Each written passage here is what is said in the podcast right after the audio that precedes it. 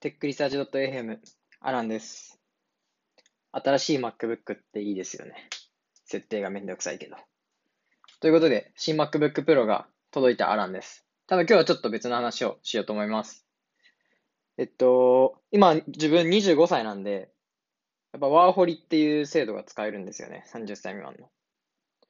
で、ワーホリ、今日から、今日の12時から、えっと、24時間、48時間かな。イギリスのワーホリビザの抽選の2回目ですね。年に2回やれるらしいんですけど、その年に2回目のその抽選が今日の昼12時からあったんで、結構細かくチェックしてたんで、今回応募したっていうことで、そのイギリスのワーホリについて、まあ、もし行ったら、みたいな話とか、あと、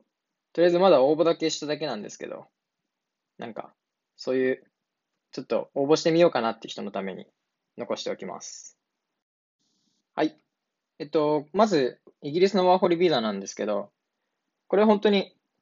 なんかメールに自分のパスポートナンバーと生年月日と名前と入れるだけですぐできるんで、まあ、とりあえず一旦やってみようかなってだけでも結構おすすめかなと思ってます。抽選で1000人、100人。えーっと、抽選で、合計1年間で1000名か。で、800人はもう第1回の抽選で選ばれて、残り200名。で、イギリスのワーホリビザって他の国と違うらしくて、で、最初2年間でなんか就労ビザみたいな、割とワーキングの働く方メインのビザなんで、働きやすいっていうところでおすすめだと思ってます。で、自動返信メールが届くんですけど、それもほんと10分ぐらいで届くんで、で、1回だけ送るってやつなんで、まあ間違えないように送って、で、すぐできる。んで、結果が8月1日に早ければ届くんで、で、8月1日に届いたら、クレジットカードで申請料金支払いするっていう流れになってるらしいです。結構、今回受かったら、受かったら受かったら結構どうしようっていう気持ちもあるんですけど、まあ、受かったら多分行くだろうなっていうところで、情報収集してみました。イギリスのスタートアップだったりとか、まあ自分が行ったらこういうところで働きたいなっていうところ。あと、ちょっと転職活動とか求人の話についてしたいと思っています。はい。それではイギリスのスタートアップ紹介です。イギリスはやっぱ金融発達してるので、イギリスも。すごいフィンテックだとか盛んなんですけど、まず一つ目、リボルト。R-E-V-O-L-U-T。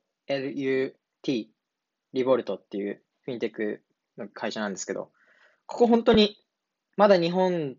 えっと、待機、なんていうんだろう。サービス待ちになってて使えないんですけど、なんか、自分のお金を、なんか、外貨、普段ってか海外行った時とかもクレジットカードで、為替の料金が発生すると思うんですよ。あの、交換してるから、日本円から US ドルとか。でもそれが必要なく、日本ドルは日本ドルの US ドルは US ドルのもなんか、自動で切り替えて支払ってくれる。だからすごい安くなる。あとは結構ここワーホリ行ったら、なんか一日保険とかも提供してるんで、安く。そういうのもおすすめです。すごいここは好きで。一回ジャパニーズなんとかっていうリモートの仕事だったかがあったんですけど、ちょっとタイミング逃して応募できなかったんですけど、イギリス行ったらちょっとアプローチしてみたいなと思ってます。で、二つ目。えっと、二つ目がですね、トランスファーワイズ。これ海外送金のサービスで有名だと思うんですけど、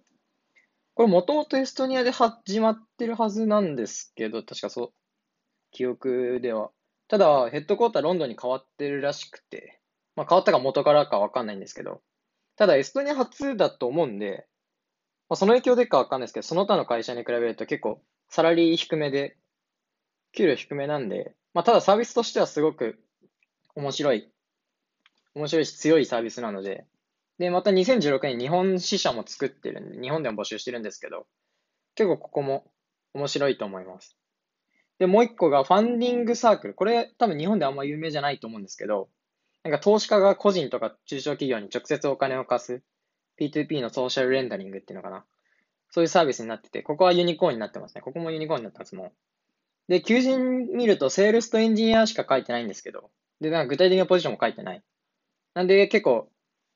なんか自分で売り込みするタイプなんですけど、ここはここですごい面白そうだなと思って個人に貸すこともできるんで、多分、ワーホリしてするのにお金足りなくなるなった時に、結構ファンディングサークルで借りるみたいな話もあり得るのかなと思ってるんで、普通に自分が使うサービスとしてもさっきの3つ、リボルトとトランスファーバイスとファンディングサークルは結構使えそうだなっていう意味で紹介したいと思います。はい。それでは次が言語学習系のエドテック系ですね。えっと、1個が Memrise。これはすごく有名なアプリなんですけど、日本で、まあ日本語も出てるんで、すごい有名だと思います。で、言語学習だったりとか、言語だけじゃなくていろんなことの学習するアプリで、で、しかも見てたら、なんかジャパニーズランゲージスペシャリストっていうのを募集してたので、結構チャンス。これはビザで受かったら結構すぐにでも連絡すると面白いかなと思ってました。で、もう一個が部数。えっと、部数は、えっと、オープンポジションは出てなかったんですけど、まあ、ヘッドコーターロンドンだし、で、英語アプリ、いろいろ自分も、あの、1回目のやつで、500、500、700とかのアプリから100個に凝縮したって言ったんですけど、その中に部数残ってるんですけど、部数はそれぐらい、なんか他の言英語学習アプリとかに比べると、なんか学習学習の合間の tips があるんですけど、そこでなんか本当カジュアルな表現、ああ、ネイティブってこういう風にこれ使うんだみたいなやつがあったりとか、あとメルマガ、まあ登録してるんで来るんですけど、それの文章が素敵になってたり、なんか恋の季節とかなんかいろいろやって、今ロマンチックな文章で、ああ、いいなと思って。で、その二つですかね、エドテックに関するやつだと。で、もう一個が、これ、ヘッドコーターロンドンじゃないんですけど、インターコムっていう自分も普段仕事で使ってるサービスで、なんかお客さんと会話する、えっと、ポップアップみたいなやつなんですけど、よくウェブサイト見てると右下の方に出てきたりすると思うんですけど、それを提供してるサービスですね。あ、会社ですね。で、ヘッドコーターサンフランシスコで、ただロンドンの支社だったりとか、隣のアイルランド、ダブリンの方にも進出してるので、結構そこら辺の地域で活発にやってるんで、ここは、まあ、サービスとかデザインもすごく綺麗、好きな、自分の好きなアバンギャルドなデザインやってたりとかするんで、結構ここも、まあ、じ、実際使ってるし、ちょっと行ってみたいなと思ってました。はい。はい。で、最後二つ、三つか。えっと、まず二つ、ファッション系。で、一つがファーフェッチっていうファッションサービスで、で、これもアプリ整理してた中で一つ残ってて、あ、これロンドンにあるんだっていう印象だったんですけど、結構高級路線の EC みたいな感じですね。だから、えっ、と、インポートブランドとか、まあ、海外なんで日本からするとインポートブランドが、えっ、と、販売されてる EC で。で、ここもユニコーンになってて、あ、ここユニコーン、ユニコーンじゃないかな、まだ。ここ、なんか日本にも支社あるみたいで、で、なんか、ただ、ロンドンとかだと、やっぱ99オープンポジションが出てるぐらい、今活気あって。で、日本で3つぐらい募集してて、ロンドン99ですからね。相当成長してるんだなっていうのがわかるぐらい感じになってて。アプリとかもすごい綺麗なんで、売ってる商品もいいし、ぜひ見てみてください。で、もう一個、A ソースっていう、だったかな。A ソース。ASOS っていうやつで。ここも結構かっこよくて。で、ここは、さっきのファーフェッチと違って、お手軽なファッション、あ、ファストファッション系？ストリートのお手軽ファストファッション系で。で、ここ自分にとってまあ派手な服とかたくさんあるんで、すごくいいなと思ってて。で、ここは、またすごくて、オープンポジションロンドンの方で100超えてるんですよね。だこういう結構ファッション系、ロンドン結構活発になってるんだなっていうのが印象でした。で、最後、えっと、これはファッションではなく、フードデリバリーですね。デリバルってやつ。結構聞いたことある人もいるかもしれないんですけど、すごい有名なんで、イギリス以外でも見かけ、自分イギリス行ったことないんであれですけど、自分の行ったことある地域でも見たことありました。まあ、ウーバーイーツみたいなやつですね。で、結構思ったんですけど、デリバル、もし、なんかあっち行って仕事決まんない人とか、なんかとりあえず何でもいいからバイトしようって思ったら、デリバルのライダーまあ、フード届ける人ですね。になったら結構お金稼ぎながら、結構チャリ、チャリでね、自転車で走るんで、街を覚えることできて、レストランも覚えられるし、なんか美味しいご飯とかも覚えながらバイトできるんで、おすすめかなって思いました。これ自分もやってみたいなと思いましたね。はい。ということで、全部合計で、1、2、3、4、5、6、7、8、9、9スタートアップですかね。リボルト、インターコム、メモライズ、ブスー、トランスファーワイズ、ファンディングサークル、ファーフェッチ、エイソース、デリバルでした。はい、それでは次は求人の管理の仕方ですね。自分が使っているのは、ハンターっていうサービスですね。huntr。hunter でなくて、e がない。huntr ですね。ハンター。これ正直トレロに似てて、で、トレロのジョブ管理版っていう感じなんですけど、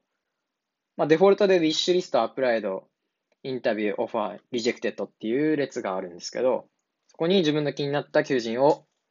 えっと、ピックアップしていくっていう。あ、ピックアップっていうか、まあ、かい、えっと、まとめていくっていう風になってます。で、これいいところは、Chrome の拡張機能があって、あとなおかつ、主要求人サービスは全部網羅してるんで、その Chrome 拡張サービスで、えっと、すぐに求人セーブできるんですけど、主要の求人サービス、例えば Indeed とか、エンジェリストとか、なんかそういうサービスだったら、それに沿った形で Chrome 拡張が、えっと、クローリングしてくれるので、情報を取ってきてくれるので、本当何も、なんかカントリーだとか、会社名とか入れる必要なく、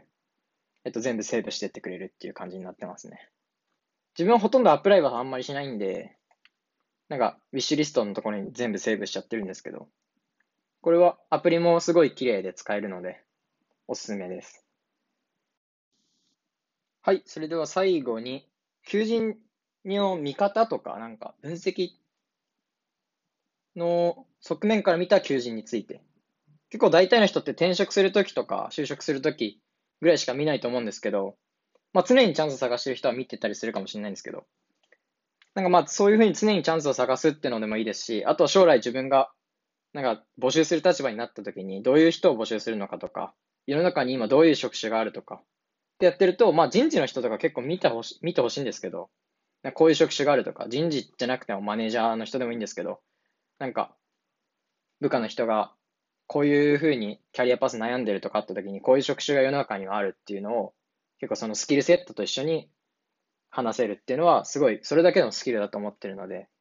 だからマーケティングテクノロジストとか、データサイエンティストとか同じ時期に流行ったけど、データサイエンティストだけ流行って、でも本当はマーケティングテクノロジストっていう、マーケティング方面のサイエンティスト、サイエンティスを、データサイエンスをやってたところ、人とかも、そういう職種で定義されてたりしたので、まあ結局流行んなかったんで意味ないんですけど、そういうキャリアパスを提示してあげるっていうのもできる。あとは会社ごとになんかフェーズで募集してるポジ募集してるポジションとか、あと募集の量とか全然違うので、あ、スタートアップのこのぐらい、さっき言ったえっと、ファーフェッチとか、エイソースみたいな、急成長してるとこだと、ほんと100人とか募集してたりとか、まあ結構ファッション系なんで、なんか事務作業とかあるんで、多いのはわかるんですけど、あそれぐらい募集するところなんだなとか、なんか、その求人票を見てるだけで、そのグループの分け方、チームの分け方とかっていうのも結構分かってきたりするので、あ、ここは、なんかエンジニアの比率これぐらい、チームにこれぐらいで、で、まあ、絶対プロダクトマネージャーとかすごい立ててる会社なんだなとか、そういうのもわかるので、特に競合分析するときとかは、募集してるポジション見てると次、あ、こういうことしたいんだなとかっていうのも見えてくる場合があるので、こういうふうに、なんか求人をもちょっと違った側面から見てもらえると、なんかそれ見てるだけでも意外と面白いのかなと思って、今回紹介しました。はい。それでは今回はここら辺で MacBook の話は最初にちょっとちらっとしたんですけど、それは今回ちょっと Vlog の方でちょっと撮ってみたので、またアップロードしたら、ぜひ見てみてください。Vlog の方は techresearch.vlog。また、ポッドキャストの方も明日、明後日と更新したいと思ってますので、ぜひ聞いてください。それではまた、さよなら。